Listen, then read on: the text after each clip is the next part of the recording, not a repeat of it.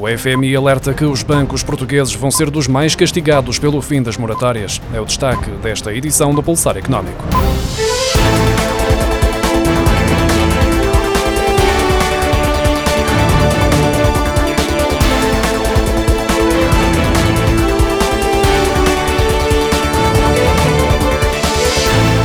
À semelhança dos outros países europeus, o recurso às moratórias foi uma das vias a que Portugal recorreu para proteger os particulares e as empresas da crise pandémica, além do lançamento de linhas de crédito para salvar muitos negócios que já poderiam ter desaparecido se não fossem os apoios. Os bancos a operar em Portugal foram céleres na concessão destas ajudas num clima de forte contração da economia. Ainda assim, o Fundo Monetário Internacional alerta que a banca portuguesa será das mais castigadas com o fim das moratórias. O impacto na solvabilidade do sistema nacional será bem mais expressivo que na generalidade do setor internacional.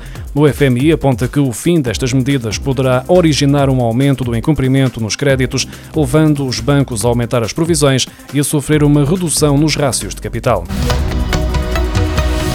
O desemprego estabilizou na zona euro e na União Europeia em fevereiro deste ano, na comparação com o mês anterior. No entanto, face a fevereiro do ano passado, a taxa de desemprego aumentou para os 8,3% na zona euro, o que representa 13 milhões 571 mil desempregados nos países da moeda única. Já na União Europeia foi registado um aumento de 7,5%, o que significa que existem 15 milhões 953 mil desempregados no espaço comunitário, segundo os dados divulgados esta terça-feira pelo Eurostat.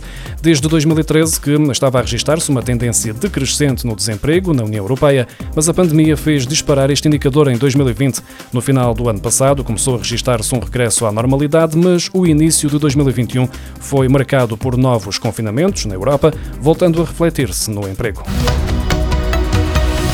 A população desempregada desceu em pleno confinamento, mas a subutilização do trabalho voltou a aumentar, o que pode ser explicado pelo aumento do número de portugueses que não procuraram trabalho, face aos entraves colocados pelas restrições impostas para conter a pandemia ou por reconhecerem que os empregadores estão pouco abertos a novas contratações nesta fase. De acordo com o Instituto Nacional de Estatística, numa nota publicada esta terça-feira, em fevereiro, a população desempregada diminuiu 0,3% face ao mês anterior, enquanto a subutilização do trabalho trabalho agravou-se em 0,9% em relação a janeiro do ano passado.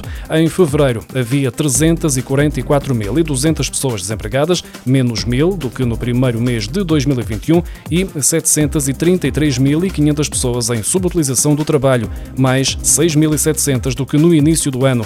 Tudo somado, a taxa de desemprego manteve-se estável nos 6,9%, enquanto a taxa de subutilização do trabalho subiu 0,1 pontos percentuais para 13,9%. O conceito de subutilização do trabalho inclui a população desempregada, mas não só, inclui também o subemprego dos trabalhadores a tempo parcial, os inativos à procura de emprego, mas não disponíveis, e os inativos disponíveis, mas que não procuram emprego.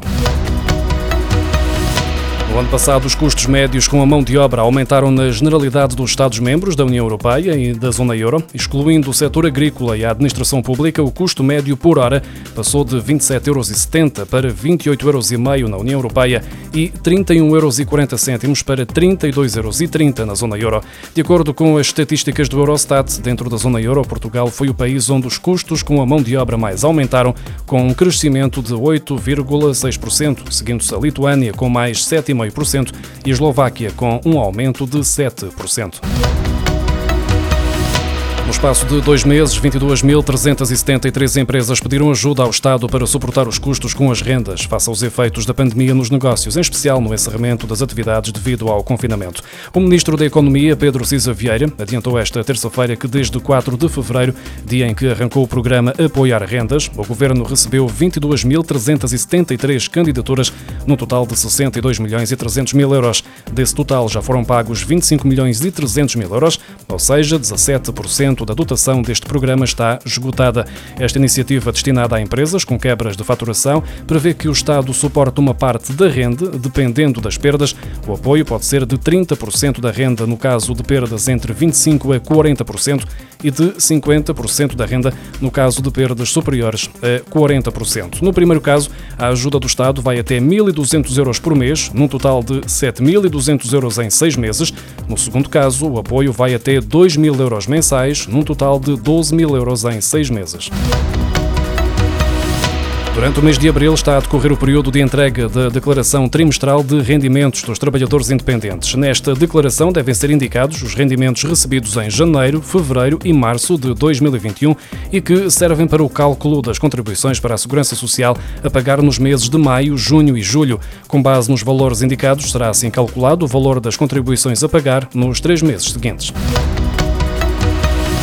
Desde o dia 1 de abril que está a decorrer o período de entrega da declaração de IRS referente aos rendimentos obtidos no ano passado e, de acordo com os dados indicados no site da Autoridade Tributária, até à tarde desta terça-feira já tinham sido submetidas 1.099.300 declarações.